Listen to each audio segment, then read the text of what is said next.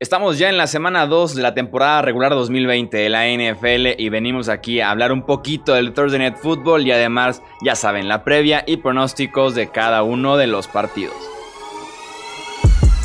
Hablemos de fútbol. Hablemos de fútbol. Noticias, análisis, opinión y debate de la NFL con el estilo de Hablemos de fútbol.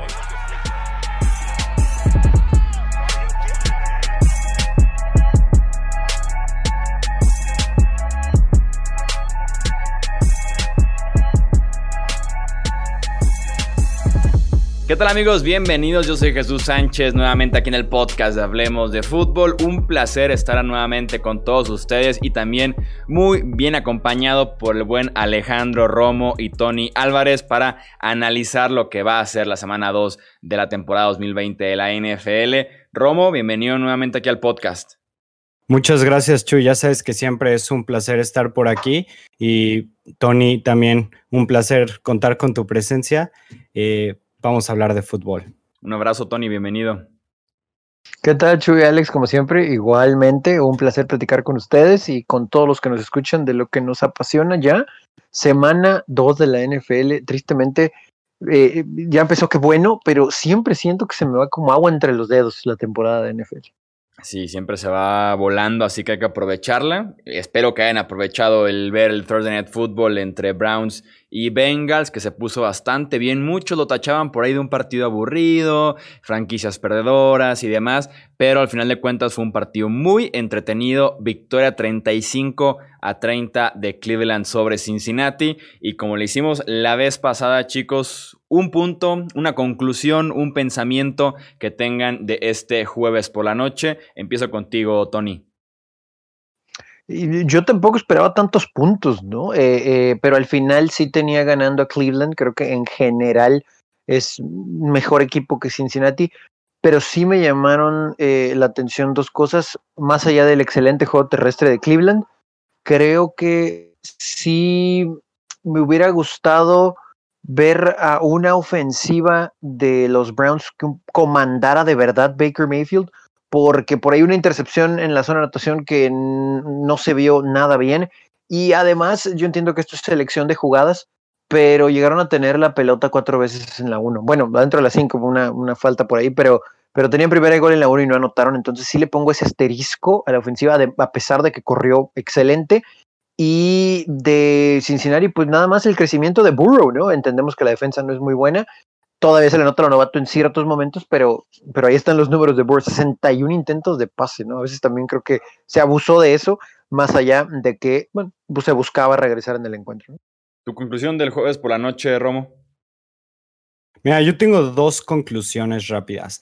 La número uno es, me gustó que hayan utilizado más a Chop, porque siento que si no, o sea, si intercalan tanto a los corredores, ninguno de los dos entra en ritmo y este, en este partido utilizaron en la primera mitad mucho más a Nick Chop y les, o sea, jugó muy bien. Y en la segunda mitad utilizaron también a Chop, pero un poco más a Karim Hunt y también lució bastante. Entonces me parece que esa va a ser la fórmula, o sea, dejar que agarren su ritmo cada uno de los corredores en lugar de estarlos cambiando constantemente. Y la segunda es que Joe Burrow me parece un Aaron Rodgers en potencia. Se me hace el mismo estilo de quarterback que se sabe mover en la bolsa de protección, que puede lanzar corriendo, que es muy bueno para leer defensas. Y bueno, no digo que lo sea ya, pero creo yo que tiene el potencial para ser un jugador del calibre de Rodgers.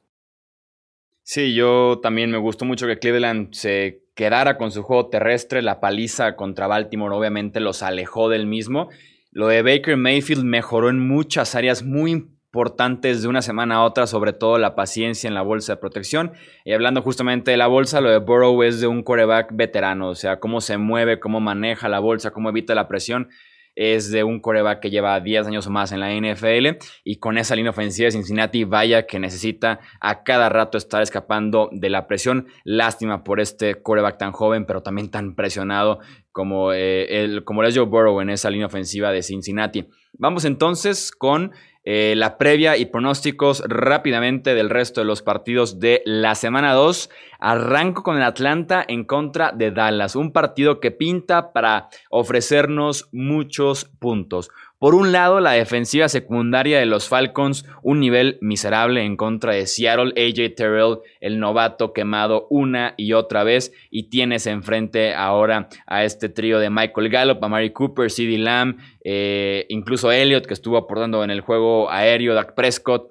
Mientras que por el lado de los Cowboys, una defensiva muy golpeada también. Eh, Pierre Nashon Lee, Leighton Van que también ayudan algo en la cobertura. Mientras que la secundaria tampoco es que hizo un excelente trabajo en contra de los Rams. Y van en contra de los Falcons, que vienen de un partido muy productivo en contra de los Seahawks, sobre todo con Julio Jones, Calvin Ridley y obviamente la cabeza de todo ese ataque que es Matt Ryan. Espero un partido de muchos puntos para que estén en el mundo del fantasy todos bastante contentos con este Cowboys en contra de Falcons.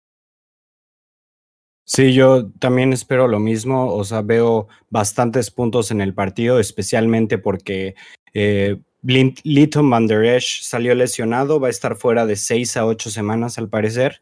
Y entonces un golpe muy fuerte para la defensiva de los Cowboys y vienen eh, los Falcons de jugar muy bien en cuanto a la ofensiva, repartir bastante bien el balón entre Julio, Ridley y, Cage. Entonces, me parece que va a ser un juego bastante dinámico de la ofensiva de los Falcons. Y en cuanto a la ofensiva de Dallas, creo yo que se van a tener que ver eh, forzados a, mostrar algo positivo a la ofensiva después de, que el partido pasado le cargaron, digamos, todo lo positivo de su ofensiva estuvo cargado en Ezekiel Elliott. Entonces hay que ver qué puede hacer Kellen Moore eh, con ese gran grupo de receptores que tiene en Amari Cooper, Michael Gallup y CD Lamb. Sí, aquí eh, yo creo que sí esperaríamos un equipo de Dallas agresivo, ¿no? A la ofensiva. Eh, honestamente, muchachos, no creo que la defensa de ningún mm, conjunto vaya a ser factor, ¿no? Ya sabemos que la secundaria de Atlanta es malita y Cowboys, si bien en teoría contuvo a pocos puntos a los Rams, em, pues esta ofensiva de, Atlanta es lo mejor que tiene, ¿no? Y ya mencionabas a los wide receivers, eh, Alex, eh, no van a poder detenerlos. Al final va a ser, creo yo, el que tenga la pelota al último, el que consiga anotar para ganar. Eh, así que va, va, a ser un juego cerrado, pero también espero muchos puntos. Entonces el pick de Tony es el último en tenerla. no va a dar equipo, ¿no? yo, voy con los Cowboys, pero sí está muy cerrado el partido. Yo también voy con los Cowboys porque siento que todavía tienen un poco, eh, unos jugadores más que pueden hacer impacto a la defensiva de los que lo tienen los Falcons. Entonces yo creo que ahí es donde está, donde va a estar un poco la ventaja, porque si nos vamos a las ofensivas, están parejas, igual y me inclinaría un poquito más hacia Atlanta, pero eh, en cuanto a la defensiva sí siento que es bastante superior la de los Cowboys. Yo sí le voy a poner polémica aquí. Yo creo que eh, si bien coincido en que es mejor la defensa de Dallas, al final Matt Ryan va a hacer una jugada con esos receptores tan altos y fuertes que tiene y Atlanta le va a ganar a los Cowboys en Jerry World.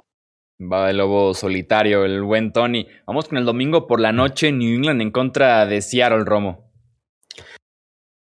Un juego bastante esperado, al menos por mi parte. Eh, se vienen dos equipos que han sido muy relevantes en los últimos, ¿qué te gusta? 10 años, que se han visto bastante bien. Russell Wilson, que está empezando una temporada donde muchos, y, me incluyo, lo consideramos para el jugador más valioso. Y por el otro lado tenemos a los Patriots que están empezando, eh, si no de cero, están tomando un rumbo completamente distinto al que tenían con el cambio de, de Brady a Cam Newton. Entonces yo espero un juego no muy parejo, honestamente.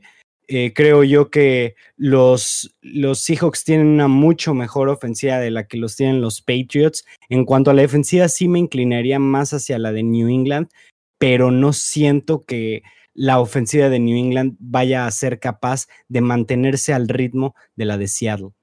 Yo tengo la intriga porque creo que vamos a ver partidos muy diferentes a los de la semana 1.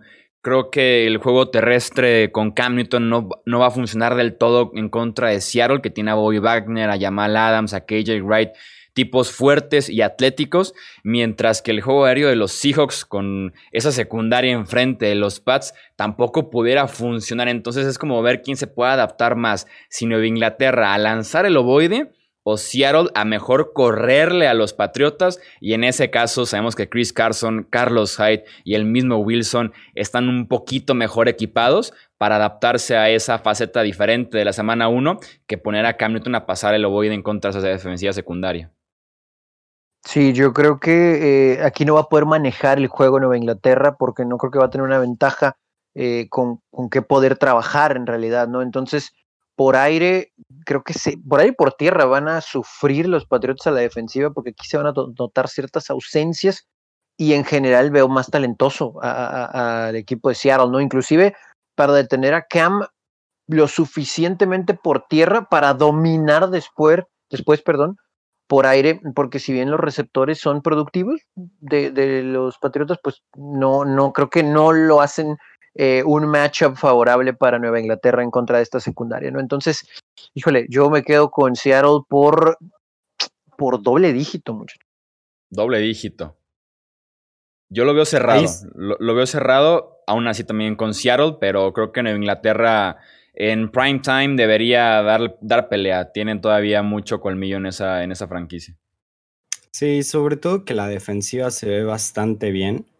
Este, o sea, no, tal vez no como el año pasado, pero pues la, en, cuanto a la secundaria están bastante bien y, y de hecho yo creo que ahí sí puede haber una diferencia de que pues realmente creo que la secundaria de New England es superior a los receptores de, de Seattle, sin embargo, Seattle tiene a, a, Russell Wilson. Entonces yo también voy con Seattle, pero no creo que vaya a ser por doble dígito. Yo creo que va a ser un juego que se va a definir eh, al final, digamos, no con un gol de campo que gane el partido o algo así, pero digamos un juego de una posesión. El siguiente partido es Baltimore en contra de Houston, Tony. Sí, este juego, díjole, es terrible que cada vez que hablemos de Houston tengamos que hacer mención del cambio de DeAndre Hopkins, ¿no? Pero es, es una realidad porque esta secundaria de Baltimore es tan buena, la defensa en general es tan buena, rápida, fuerte, aún con ciertas bajas por ahí.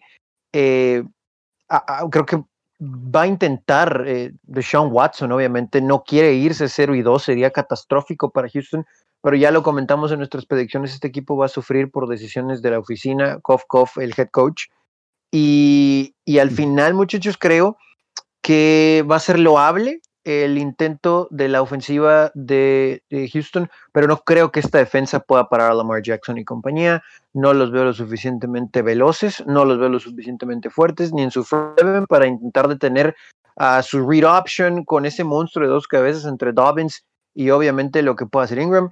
Y obviamente Lamar, pero con ese brazo va a ser lo suficiente en jugadas de atracción para quemar por arriba a la secundaria de Houston y al final eh, creo que Baltimore va a ser el, vencedor, ¿no? Pero creo que esa va a ser la, la, la clave para derrotar a este equipo. Siento que pueden anotar los Tejanos a Baltimore, sí, pero no va a ser suficiente porque siempre van a estar detrás del Sí, yo estoy, yo estoy de acuerdo en ese sentido. No veo cómo los linebackers de los Texans, que les pagan bastante bien, por cierto, Cunningham y McKinney, puedan realmente ir a la par de los alas cerradas de Baltimore, por ejemplo, de la read option, como dices, con eh, Lamar y ese monstruo de dos cabezas. Y además vimos cómo en el Thursday night de kickoff eh, la secundaria tuvo muchos problemas con la velocidad y la habilidad atlética de los wide receivers y tight también de Kansas City y es un caso parecido eh, los velocistas que tienen los Baltimore Ravens a la ofensiva. Entonces, esta defensiva está construida de forma muy extraña. Y si es muy mala suerte enfrentar a Chiefs y Ravens en partidos consecutivos, es un hoyo grande en el que se va a meter Houston, porque también yo creo que ganan los Ravens este partido. Sí, yo creo que este es uno de los partidos donde hay más diferencia, o al menos donde parece que va a haber más diferencia, pero por lo que se vio la semana pasada con la defensiva de Houston, yo no veo manera en la que puedan detener una ofensiva tan poderosa y que ya están empezando a usar, o sea, desde la semana uno. Entonces, para mí, los Texans tienen muy poca oportunidad tomando en cuenta eso y tomando en cuenta de que su juego aéreo está bastante mermado eh, después de que no tienen un receptor 1 que, qué tristeza que no tienen un receptor uno, de verdad. Eh, como si, con, con, lo difícil que es hoy en día encontrar un, un, receptor tan bueno como ese de los Cardinals, que se llama de Andre Hopkins, pero, pero pues sí, ya no, no, veo a, no veo a los Texans manteniéndose a la par en cuanto a los puntos, sobre todo porque eh, hablas de que Baltimore tiene una de las mejores secundarias en la liga, entonces yo también voy con los Ravens y aquí sí voy con doble dígito. Sí, aparte el estilo es muy diferente, ¿no? De cómo está entrenado un equipo a diferencia del otro, en lo físico, en lo agresivo que es. Sí hay mucha diferencia entre estos dos equipos. El, el, Monday Night, New Orleans en contra de Las Vegas Raiders, el primer partido en la historia de la Legend Stadium. Los Saints sin Michael Thomas, ese va a ser un reto eh, bastante importante. Aún así creo que los Saints sacan el triunfo eh, de Las Vegas.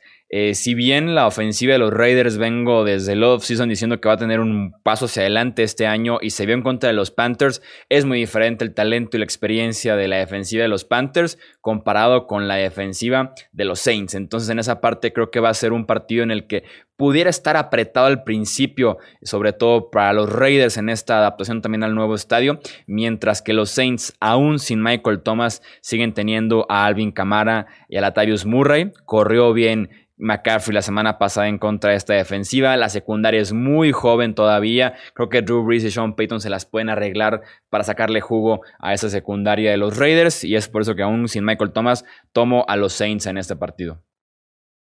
Fíjate que me, me interesa ver ese estadio. O sea, más que nada va a ser el morbo de, de ver ese estadio pero realmente no lo veo como un juego parejo. O sea, Las Vegas todavía siguen en esa etapa de, de, escalar para eh, consolidarse como un equipo bueno.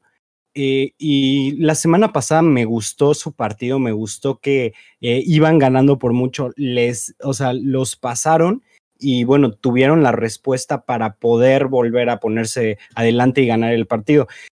Eso me gustó bastante. Lo que no estoy seguro que, me convence es todavía es el juego aéreo. O sea, siento que en cuanto a receptores están muy, muy gris todavía.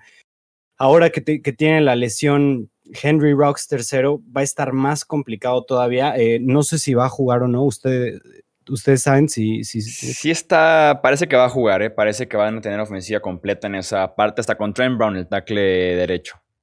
De acuerdo. Entonces, la clave en este partido para que los Raiders se puedan quedar cerca va a ser que también pueden contener la presión de, de los Saints, que a pesar de que no tienen mucho jugador de nombre en, en, el pass rush, eh, lo hacen bastante bien. Entonces, si pueden mantener la presión en Derek Carr baja, creo yo que pueden llegar a competir. Aún así me quedo con, con los Saints pero no creo que vaya a estar tan pronunciado este partido como muchos lo creen. Sí, yo, yo siento que el juego terrestre de los Raiders sí le puede hacer daño a esta defensa de los Saints. El problema es que va a llegar un punto en el juego en el que Derek Carr va a tener que pasar la pelota, va a ser incompleto, van a tener que ir por, por, un gol de campo y vas a voltear el marcador y te vas a ver atrás por cuatro puntos y luego va a anotar los Saints y, y, así se va a ir más o menos, creo, el, el, juego, ¿no? Coincido, la baja de Thomas sí es sensible, sin embargo, hay otros jugadores como para poder eh, sobrellevarla. Eh, quiero ver a Emmanuel Sanders porque entendemos su veteranía, pero sigue siendo un jugador productivo y seguramente será el, el, objetivo número uno de Breeze por aire en este juego. Yo también estoy emocionado por, nunca creí que iba a decir esto, pero estoy emocionado por ver un estadio de los Raiders porque es impresionante esa cosa. Eh, y, es lo que más me llama la atención de este juego, sin duda alguna, pero al final sí creo que Nueva Orleans, por más de un touchdown, sean nueve puntos tal vez, no, no sé si doble dígito, pero va a controlar ¿no? La, las acciones de, este encuentro y sí creo que eh, los Raiders van a mover un poco la bola, pero no van a ser tan eficientes al momento de anotar de seis y eso les va a costar. Aparte el momento surreal de un equipo de NFL en Las Vegas, ¿no? O sea, la, la misma liga que hace dos, tres años cancelaba eventos de la liga o de fantasy en esta ciudad por el tema de las apuestas y demás. Y ahora sí una franquicia con estadio nuevo en Las Vegas y moviendo el flujo de efectivo que se corre en la National Football League. Eh, Panthers en contra de Buccaneers, Romo. Vamos a ver por primera vez a Tom Brady en, en su nueva casa, que es Tampa Bay, el, el estadio con el barco, el Raymond James Stadium, que me encanta, por cierto, y parece, parece ser que va a ser un partido poco, eh, poco competido realmente. O sea, a pesar de que los, los Buccaneers no se vieron tan bien la semana pasada, creo yo que van a mejorar. O sea, hay que tomar en cuenta que no se tuvo pretemporada, no se, tuvo, no se tuvieron los suficientes entrenamientos como para estar tan, digamos, tan en ritmo. Entonces, un equipo como los Saints que llevaban tanto tiempo jugando juntos era bastante que iban a sacar el resultado, pero esta semana sí creo que es superior Tampa Bay a Carolina. Creo que Carolina está en una etapa de reconstrucción y la verdad que con lo que vi la semana pasada no están tan mal como yo pensé que iban a estar, pero de todos modos siento que la defensiva no va a ser capaz de, de mantener una ofensiva con Mike Evans, con Chris Godwin, que bueno, es probable que no juegue. De hecho, sus receptores están algo lesionados, pero aún así una ofensiva comandada por Tom Brady y con tantas armas a la ofensiva, no creo que los que los Panthers tengan lo suficiente para detenerlo. Y en cuanto a la ofensiva de Panthers, yo creo que ahora sí van a tener problemas porque la defensiva de Tampa Bay es más agresiva. Eh, en este partido voy con Tampa Bay. Yo veo dos claves en este encuentro. La defensiva de Tampa Bay en tierra, por tierra, es históricamente buena. La temporada pasada fue una de las 10 mejores en estadísticas en la historia de la NFL deteniendo el juego por tierra. Y en efecto, McCaffrey sufrió contra esta defensiva de los Buccaneers. Y el otro punto es la defensiva tan joven de los Panthers en contra de Bruce Arians, Tom Brady y toda esa experiencia que tienen juntos. Creo que les va a costar esa diferencia de años jugados en la NFL y debería ganar Tampa Bay. Sí, coincido. Eh, yo creo que van a controlar ahí, tal vez no corriendo siempre o como objetivo principal del equipo de Bruce Arians en este juego, pero sí me parece que veríamos mucho el involucrar a sus tight ends, tal vez con pases cortos al principio y de repente algo de play action. Eh, y por arriba sí, sí, digo, vimos cómo los Raiders se la hicieron a, Carolina, ¿no? Y del otro lado del ovoide, eh, McCaffrey solo pues no puede, ¿no? Eh, creo que van a detenerlo lo suficiente por tierra como para que tengan que elegir en pases pantalla o algo al flat, al flat, perdón, seguido darle la pelota a McCaffrey, porque si bien son receptores veloces los que tiene eh, Carolina, no sé cuánto tiempo vaya a tener Teddy Bridgewater para pasar la pelota. Eh, no voy a decir que paliza, pero sí Tampa Bay hasta cierto punto sin problemas, ¿no? En, este debut de Tom Brady en casa con su nuevo equipo. Y aparte ayudaría una victoria para poder calmar un poquito los ánimos en el, en el vestidor, a como están las declaraciones entre Arians, Tom Brady y Gronkowski también raspado ya. Eh, eh, Smith, el tackle ofensivo, entonces una victoria sin duda alguna ayudaría bastante los ánimos eh, con los Buccaneers. Un partido complicado, por lo menos en mi caso, para pronosticar fue el Colts en contra de Vikings. ¿Qué nos puedes decir al respecto, Tony?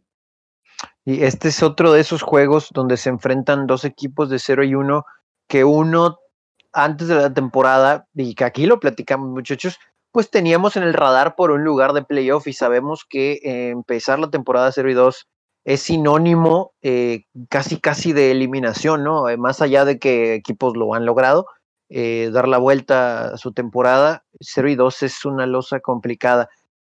yo creo que aquí Indianápolis si bien eh, no va a estar ya Mac el resto de la temporada, Heinz es un buen sustituto, sigue siendo, me parece, una buena línea ofensiva a pesar de los problemas que llegó a tener con Jacksonville. Me parece que después de este primer examen eh, que reprobó Philip Rivers en contra de Jaguars, debería de tener el tiempo suficiente para poder lanzar, lanzar la pelota porque si hubo una unidad que me decepcionó en la semana 1 fue la de Minnesota en contra de Green Bay. Yo sé que Aaron Rodgers y, las armas son muy diferentes a las que posee Rivers, pero hay velocidad en sus receptores, tienen un Tyrén de manos seguras y me parece que el juego terrestre, insisto, no se va a ver tan golpeado. Entonces no confío para nada en la defensa de Minnesota. E, ese va a ser la clave, que los Colts controlen el tiempo de posesión y me parece que van a capitalizar cuando estén en zona roja y no va a ser suficiente para que Cousins pueda regresar con Thielen nada más, porque parece que Jefferson todavía no se termina de adaptar y el juego terrestre de Minnesota no es malo, pero van a estar tan atrás en el marcador que no van a poder implementarlo. Y yo estoy de acuerdo con eso, o sea, que los Colts puedan capitalizar. O sea, la semana pasada le movieron a placer la bola a Jacksonville, pero entre fallos de goles de campo, un cuarto y gol que dejaron en la yarda 4, eh, no hicieron los puntos suficientes para poder ganar al final de cuentas el partido. También yo creo que los Colts tienen como moverle la, la, bola a esta defensiva de los Vikings, como dices, decepcionó y sobre todo decepcionó eh, prácticamente en cada área. No hubo nada de presión al frente, que de hecho Yannick Ngakwe salió a decir en estos días que él tenía que ser la chispa porque estuvo muerta esa línea defensiva de los Vikings y además la secundaria muy joven expuesta por Aaron Rodgers, si bien Rivers no es Rodgers, creo que pudiera encontrarse ahí con T.Y. Hilton, Paris Campbell, varias opciones eh, de pase abiertas y también yo iría con Indianapolis en este partido, pero insisto, me costó trabajo porque un equipo 0-2 con aspiraciones a playoffs va a pelear a muerte el no ponerse en este bache para iniciar la temporada.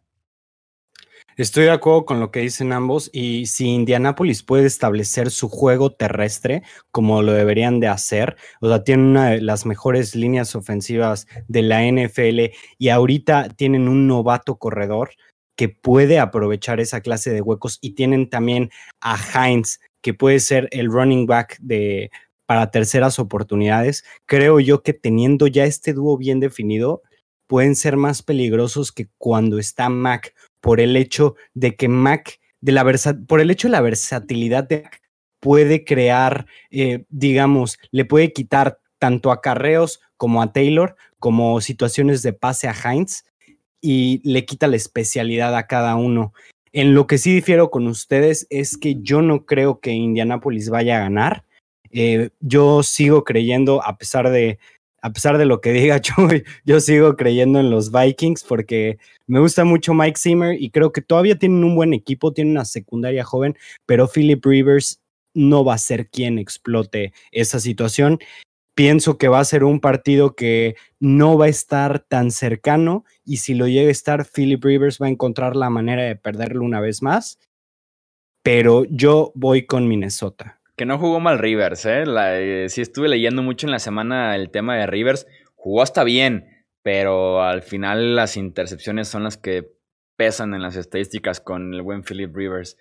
Eh, un partido que yo veo muy favorito, eh, en este caso al local, Steelers en contra de Broncos. Veo claramente superior a los Steelers en ambas facetas del partido, sobre todo por las lesiones que tiene Denver en la defensiva. Se suma a ella Buye recientemente en IR.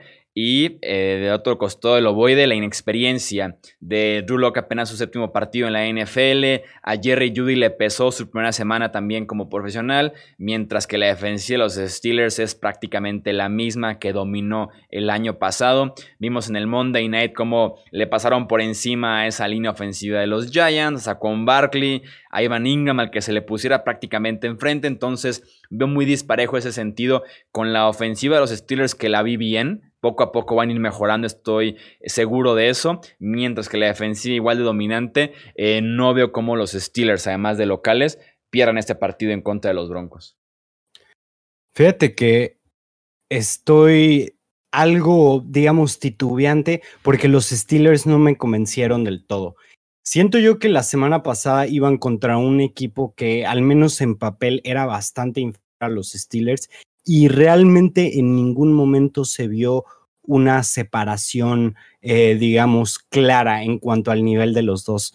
Ahora también hay que tomar en cuenta que James Conner no va a estar al 100% y tal vez Benny Snell no vaya a poder traer el mismo nivel que traía la semana pasada porque al final de cuentas es un running back sustituto y por algo no ha sido titular en la NFL. Entonces, me causa intriga este partido siento yo que Drew Locke eh, se le ve más madurez, eh, se le ve mejor toma de decisiones, pero donde va a haber problemas es en la cantidad de presión que va a sufrir contra una defensiva con muy buenos frontales como es la de Steelers. Entonces, para mí, este partido va a estar cerrado. Definitivamente voy con los Steelers, pero no me sorprendería el upset de los Broncos. Wow, no, yo sí, yo sí voy Steelers fácil. Eh, me parece que la ausencia de, de, juego terrestre de impacto, porque todos nos van a mover la bola por tierra, eh, la veremos recompensada por lo que pueda hacer por aire. Si bien la defensa de Denver jugó aceptable en contra de Tennessee, me parece que también es parte del juego de los Titanes y de cómo le gusta a Mike Brable, pues, estos juegos mantenerlos cercanos y después ganarlos sobre el final. Entonces creo que ahí Ben Roethlisberger, conforme fue avanzando el encuentro entre los Giants, fue tomando ritmo. Tal vez veamos más de lo mismo. Eh, no espero una paliza, pero sí un dominio de los Steelers. Coincido en que Drew Luck ha tomado mejores decisiones conforme avanza su carrera, pero esta es una defensa top 5 en la NFL y la secundaria es poderosa. Su front seven es muy fuerte también y ágil. Eh, no creo que van a poder correr la pelota. Yo creo que este equipo va a anotar pocos puntos. Eh, los Steelers fácil, fácil en contra de estos Broncos. Y le sumamos el factor de Vic Fangio, que si jugó conservador en casa y se equivocó en Pittsburgh, más allá de que público o no público, eh, no, no creo que sea un buen augurio para el equipo de Denver. Sí, en el manejo de juego, Big Fangio se llevó la, la gran derrota de esta semana eh, número uno. Rams en contra de los Eagles, Romo. Uno de los partidos más interesantes de la semana, definitivamente los Eagles vienen de perder un partido contra lo que se pensaba era uno de, de, las peores franquicias actualmente en la NFL, en el equipo de fútbol de Washington, y esta vez no me equivoqué. 1-1 Redskins. este, entonces la veo, la veo bastante interesante porque los Eagles van a intentar hacer el famoso bounce back, van a intentar eh, correr más el balón, van a encontrar la manera de arreglar esa ofensiva, sobre todo esa línea ofensiva, porque Doug Peterson es un buen head coach. Sin embargo, lo que pocos hablaron y lo que a mí me parece que debería estar en, en mayor, digamos, controversia es esa defensiva que, que, le permitió 27 puntos o 20 puntos en la segunda mitad al equipo de fútbol de Washington. Entonces, va a ser un partido, creo yo, de bastantes puntos. Eh, no sé si Filadelfia pueda mantenerse al nivel de los Rams y estás hablando de que Aaron Donald está en esa línea defensiva contra una línea ofensiva que acaba de permitir ocho sacks. Entonces, yo creo que la presión va a ser la que define ese partido. Van a ser muchos puntos, pero creo yo que los Rams ganan por doble dígito. También yo tengo a los Rams con todo y que Filadelfia tiene buenas noticias. Regresa Lane Johnson, que es su tackle derecho.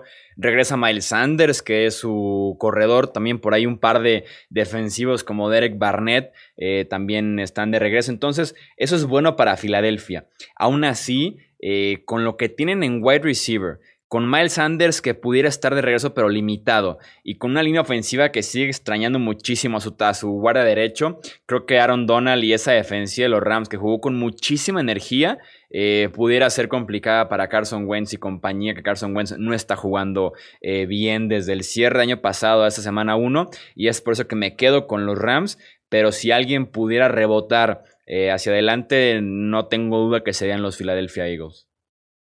Sí, creo que los matchups le quedan perfectos a los Rams, tanto en la secundaria, eh, que se vieron muy, muy, muy bien, como en la línea eh, defensiva. Sí va a haber presión para Carson Wentz, pero al final va a tener que ganar el juego Carson Wentz. Eh, yo lo espero cerrado, tal vez no tantos puntos, y este nada más es un, un ahora sí que, que como, como decimos por acá, pues un crunch feeling. No me atrevo a ver a Filadelfia 0-2. Eh, sería catastrófico para Filadelfia estar 0-2, entonces me parece que Doug Peterson y compañía harán todo lo posible por evitarlo. Tal vez un gol de campo al final, algo así. Blitz para Goff, eh, para tratar de, de pues, sacarlo de balance, aunque tiene muy buenos receptores, sobre todo cuando hay presión, quedan uno a uno en trayectorias cruzadas o en slants, es la ventaja. El, creo que todos los matchups favorecen a los Rams, pero me niego a ver a Filadelfia 0-2, así que de alguna manera van a sacar el juego, creo. Gana Eagles por, híjole, tal vez una patada al final. Fíjate que esta semana me parece que tenemos varios, digamos, partidos incómodos, por el hecho de que muchos tenemos, digamos, pronosticados a que equipos entren a playoffs y viéndolos en 0-2 ya sea bastante cuestionable. O sea, estamos hablando de que en el partido de Minnesota contra Indianapolis eh, estamos en la misma en la misma situación. Ahorita volvemos con eso. Este, entonces va a ser una semana, yo creo que muy dura, ¿eh? ¿eh? va a ser una semana bastante entretenida, hay muy buenos partidos. Entonces, la verdad es que ya, ya quiero ver, ya quiero ver cómo, cómo quedamos esta semana de picks. Sí, es que 0-2 suena fuerte. 0-2 es como de que, híjole, porque un equipo que yo consideraba bueno, no sé, como Indianapolis, como Minnesota o eh, Dallas, Atlanta, no sé, digas, como un equipo que yo consideraba bueno, va a empezar 0-2 y como que te entra ahí la duda. Y el enfrentamiento de qué tanto le doy peso a la semana 1 para tampoco sobrereaccionar, pero sí entender que es el primer, el, primera prueba que tenemos de cada equipo, ¿no? Sí, pues sobre todo con ese Minnesota que decía Alex, ay es, es, complicado atrever a verlos así 0-2, pero... Confíen en lo que le digo a los Vikings. Confíen en lo que les digo de los Vikings. o sea, ¿tú, ¿tú, no crees que Mike Zimmer los vaya, digamos, a subir? No, los tengo yo incluso en el, pronóstico de, de, inicio de temporada, los puse terceros en la división norte. Esperaba algo así de por parte de los Vikings. Detroit me quedó mal en esa remontada contra Chicago todo estaría según el plan de momento, pero si yo a los Vikings no los veo tan fuertes este año. No, los veo ni siquiera en la postemporada, pero bueno, ya veremos conforme avanzan las semanas. Seguimos con los juegos Chiefs en contra de los Chargers, Tony. No creo que nos vayamos a tardar mucho con este juego, con todo y mi amor hacia los Chargers.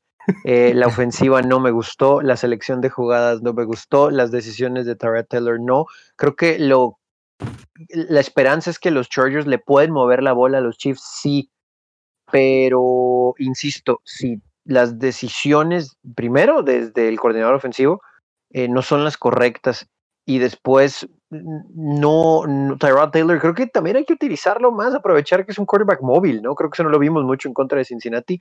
Eso pudiera ayudar para que encuentre o extienda las jugadas y pueda encontrar a algunos receptores pero siempre van a estar los Chargers atrás en el marcador.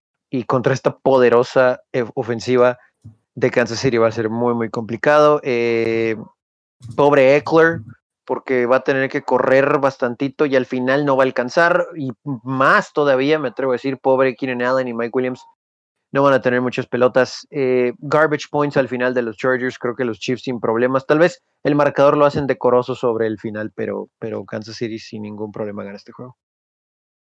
Sí, el que hacía un poquito cerrado y los partidos era Rivers, ya no está. Tyrell Taylor es muy diferente con la experiencia, con el colmillo de ganarle al actual campeón de la NFL, por más que se esté jugando en Los Ángeles.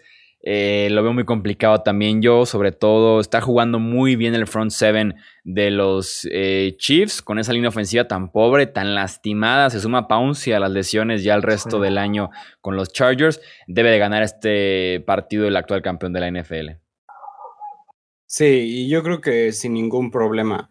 Realmente vimos a una defensiva de Chargers bastante convincente, que bueno, también iban contra un novato eh, en, su, en su primer partido, ¿verdad? Pero se ve bien esa defensiva, sin embargo, no creo que vaya a ser mayor problema para, para Patrick Mahomes y sobre todo que tuvo 10 días para plantear bien este partido, que va a llegar descansado, etcétera, etcétera y la ofensiva de Chargers, bueno, se vio mal. Y honestamente yo pensaba que Tyrod Taylor no era tan malo y que teniendo esas armas eh, disponibles iba a hacer un mejor trabajo, pero la verdad no se vio nada convincente Taylor. Eh, ahora sí pienso que vamos a llegar a, a, ver a este, al novato de Oregon esta temporada, Justin Herbert, porque realmente tenía muchos problemas para mover el balón. Entonces voy con los Chiefs por doble dígito. Vámonos pues eh, con ronda rápida de previa, nos quedan todavía seis partidos. Vámonos con el Detroit en contra de Green Bay para empezar. Como decíamos en el análisis, Eh, se le cayó el partido a los Lions a partir de las lesiones, sobre todo la de Desmond Trufant, pesó demasiado y Green Bay viene de justamente aprovecharse una secundaria, no lastimada, pero sí muy joven, en este caso es una secundaria lastimada la de los Lions, Kenny Golady que está también en duda para poder eh, competir uno a uno con Jairi Alexander, tengo a Green Bay ganando este partido divisional. Yo ni siento que Aaron Rodgers va a tener otro partido monstruoso, va a aprovechar muy bien las bajas, va a diagnosticar bastante rápido por dónde están los espacios y a pesar de no tener un cuerpo de receptores muy habilidoso, va a encontrar la manera de aprovecharse. Yo también voy Green Bay. Y si un rival se le da, son los Lions. Así de sencillo. Sí, siempre. Sí, sí, sí. Aquí es donde eh, poníamos en la balanza de, la interrogación a, Patricia y a, su, su equipo, ¿no? Porque tenía elementos interesantes, pero no pudo sostener una ventaja en contra de Chicago. Y ahora te enfrentas a, Green Bay, que parece que Brian Rodgers pues despertó un poquito. Eh, lo digo así porque no había sido tan espectacular en los últimos años, tal vez, eh, por falta de armas o demás, pero, pero es otro juego para que haga lo que quiera la ofensiva de Green Bay. Y también Hoy la defensa de, Green Bay, a pesar de los puntos que les hizo Minnesota sobre el final, me parece que es mejor que la de, la de Detroit, ¿no? Es un típico Green Bay Detroit de antaño, ¿no? De facilidad a cierto punto para los del queso. Sí, suena así. Con Matt Patricia, híjole, las chances están limitadonas. Eh, Washington en contra de Arizona, Romo, vamos contigo. Fíjate que este es un partido bastante difícil desde mi punto de vista, especialmente por lo que mostró Washington la semana pasada, porque al parecer salieron inspirados de, por parte de su head coach. Sin embargo, eh, me cuesta trabajo no hacer el pick obvio. Digo, vimos a los Cardinals ganarle al campeón de la NFC en los 49ers. Entonces, yo creo que va a pesar, o sea, que, la defensiva de la defensiva de, de Washington no va a ser lo suficientemente hábil para detener la versatilidad de Kyler Murray. Entonces, yo voy con los Cardinals. Me intriga muchísimo ver ese duelo en las trincheras, la línea ofensiva de Arizona, que tengo mis dudas todavía frente a tal vez la mejor eh, línea defensiva de la NFL con Washington. Va a ser una prueba muy interesante, sobre todo para Murray, que aunque le empujen un poquito la bolsa por el tema de la estatura, ya empieza a ser un problema.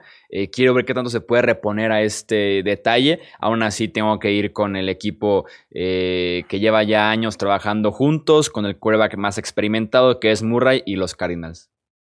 Tal vez algo cercano el juego en la primera mitad, pero eventualmente la explosividad de esta ofensiva le va a costar a la secundaria de Washington. No sé qué tanto les puedan correr los Cardinals al equipo de Washington, sin embargo al final se, van a despegar y doble dígito me parece el triunfo, pero alentador para Washington de acuerdo a su realidad eh, al final de cuentas y al final también vamos a hablar de un equipo de Arizona, dos triunfos sin derrotas. Sí, peleando fuerte en esa división oeste que va a estar muy cerrada y ese tipo de victorias sencillas hasta cierto punto se deben aprovechar. Giants en contra de los Bears, Tony. Sí, aquí cualquiera pudiera pensar que Daniel Jones y, algunos de sus receptores pudieran hacerle algo a esta defensa de Chicago que no se vio bien en la primera mitad en contra de Detroit pero en general el grupo, esa unidad no es mala. en el año pasado fue decente su actuación, el problema es que no podían ganar por lo que no hacía su quarterback.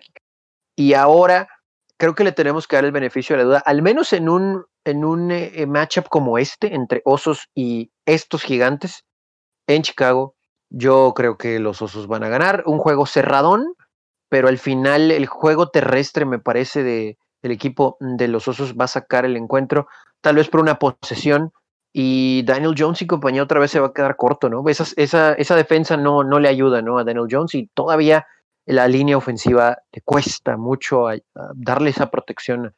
pues primero bloquear para sus corredores y después bloquearle a Jones para tomar mejores decisiones. Me parece un partido muy complicado de pronosticar. Está, está cerrado, creo yo, porque ambos equipos tienen dos, tres aspectos buenos y varios más eh, negativos. En este tipo de partidos me suelo ir con el mejor coreback, que en este caso es Daniel Jones. Mitch Trubisky no creo que pueda repetir ese cuarto cuarto. O sea, fue, eh, vi el partido el otro día en el Game Pass y, es algo increíble juzgarlo del 1 al 3 y luego juzgar el cuarto. Es, increíble lo mucho que, cambió Trubisky de un momento a otro. No compro esa versión del coreback de Chicago y espero que los Giants reboten para bien, sobre todo a la ofensiva. Se saquen la espinita del Monday Night y ganen este partido en contra de Chicago. Yo también estoy de acuerdo con Chuy. Siento que los Giants van a ser un equipo mucho más disciplinado y en este tipo de partidos siento que eso pesa mucho. Para mí, Mitch Trubisky no va a ser el mismo, así como lo dijo Chuy. Eh, para mí, yo creo que si pueden plantear de la misma manera que tuvieron a Rotlisberger la primera mitad el lunes por el lunes por la tarde, van a poner muy incómodo a Trubisky y la verdad no siento que pueda, que el juego terrestre de los Bears vaya a ser un factor. Sin embargo, siento que el de los Giants sí puede ser un factor porque aunque nos, aunque sea, digamos, difícil de verlo, pero la defensa que vimos de hace dos años de los Bears ya no tiene nada que ver con lo que es ahorita. Entonces yo también voy con los Giants para este partido. Tenemos el Jets en contra de 49ers. Desafortunadamente, eh, para los Niners se siguen lastimando en esa franquicia. Prácticamente cada día es una lesión nueva. Se suma Richard Sherman, que está en IR fuera por lo menos tres semanas, a lo que ya tenían de problemas en la posición de wide receiver, lo de George Kittle que estaba batallando ahí con la lesión eh, de rodilla. Afortunadamente para ellos, esquivan una bala, como lo veo yo, al enfrentar tan lastimados a un equipo como los Jets, que es el peor de la NFL. A pesar de las lesiones, este partido debe ser de los Niners. Sí, sin, sin duda alguna. O sea, los Niners poco a poco van a empezar otra vez a carburar. Eh, tienen mejor, mejores unidades prácticamente en todo el equipo. Eh, siento yo que van a hacer mucho daño esta semana con los corredores, especialmente por el juego aéreo. Y los Jets se van a enfrentar a una defensiva bastante agresiva. Eh, se van a enfrentar a, a una línea de defensiva que es bastante dominante y la línea ofensiva de los Jets todavía no tiene la química suficiente como para comunicarse ante una línea tan fuerte como la es como es la de los Niners. Entonces yo en este partido voy con los Niners por doble dígito. Sí, yo creo que también se lo lleva a San Francisco, sin embargo, creo que va a ser un juego un poco cerrado al final en el marcador, tal vez de una posición. Eh, los Jets podrán hacerlo decorosos sobre la hora, pero va a ser de esos encuentros en los que, a pesar de estar cercano el marcador, nunca vamos a tener duda de quién va a ser el triunfador. Y es San Francisco, porque a pesar de sus ausencias es mejor equipo, los Jets son un desastre. Y las palabras claves para esta organización es Adam Gaze, ¿no?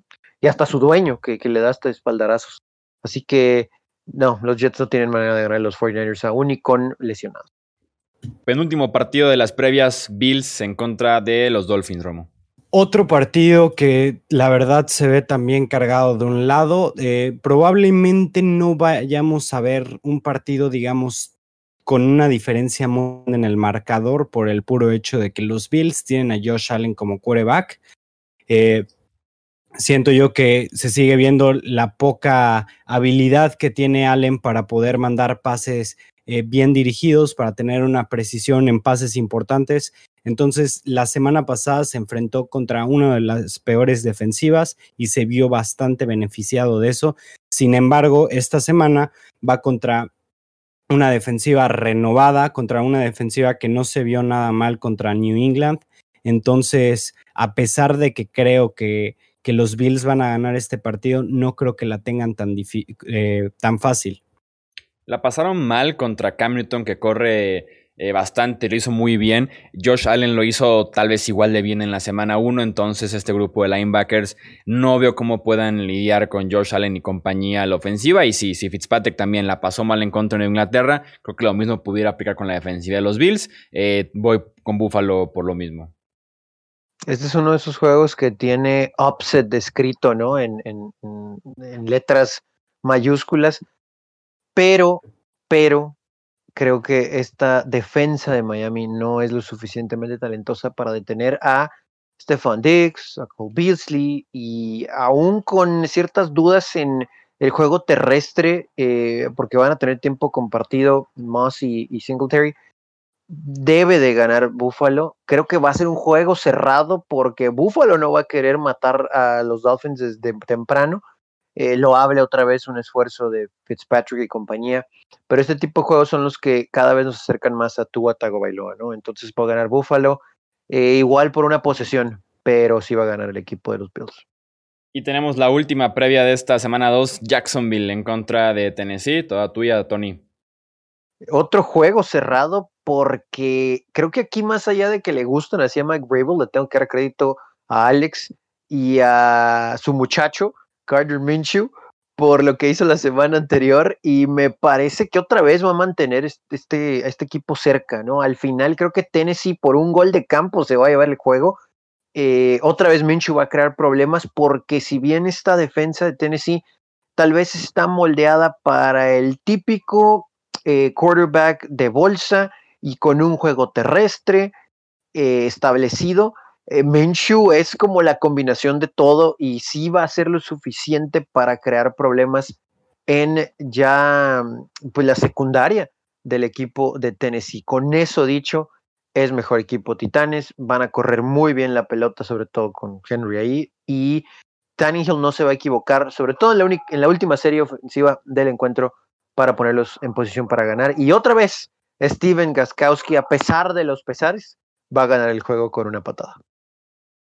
Yo no siento que vaya a estar tan cercano este partido, la verdad, a pesar de que apoyo mucho a Gardner Minshew y me parece un quarterback muy completo, no siento que tenga las armas necesarias y el apoyo necesario como para poder ponerse al ritmo de una ofensiva que va a hacer puntos, que va a dominar el tiempo de posesión, etcétera. Entonces, creo yo que sí va a jugar bien, pero le van a pegar más, va a tener eh, eh, van lo van a capturar más veces, probablemente le intercepten. No creo que tenga un juego tan limpio como lo tuvo la semana pasada, porque sería muy difícil poder repetir una actuación tan buena. Entonces creo yo que eh, la clave para este partido va a ser el juego terrestre de los Titans. Yo voy con los Titans por dos dígitos. Sí, cualquier partido que involucre a Minshew tiene por ahí escrito como que posible offset porque está muy en su ADN ganar ese tipo de partidos. Pero si ves el historial de Henry en contra de los Jaguars, tiene aquel partido del touchdown de 99 yardas, tiene un partido de 200 yardas y 4 touchdowns contra ellos mismos. Entonces, eh, Henry se prende contra Jacksonville y deberían los Titans ganar este partido. Voy con ellos en el pronóstico. Y oficialmente ahí está entonces la previa de los 15 partidos de esta semana 2 y análisis de ese primer encuentro que tuvimos ya en este arranque de jornada. Recuerden suscribirse aquí al podcast porque terminando la semana 2 tenemos análisis ahora de cada uno de estos partidos que acabamos de decir y rendir aquí cuentas de los pronósticos, las previas y todo eso. Romo, Tony, un fuerte abrazo a los dos. Muchas gracias por pasarte aquí al podcast.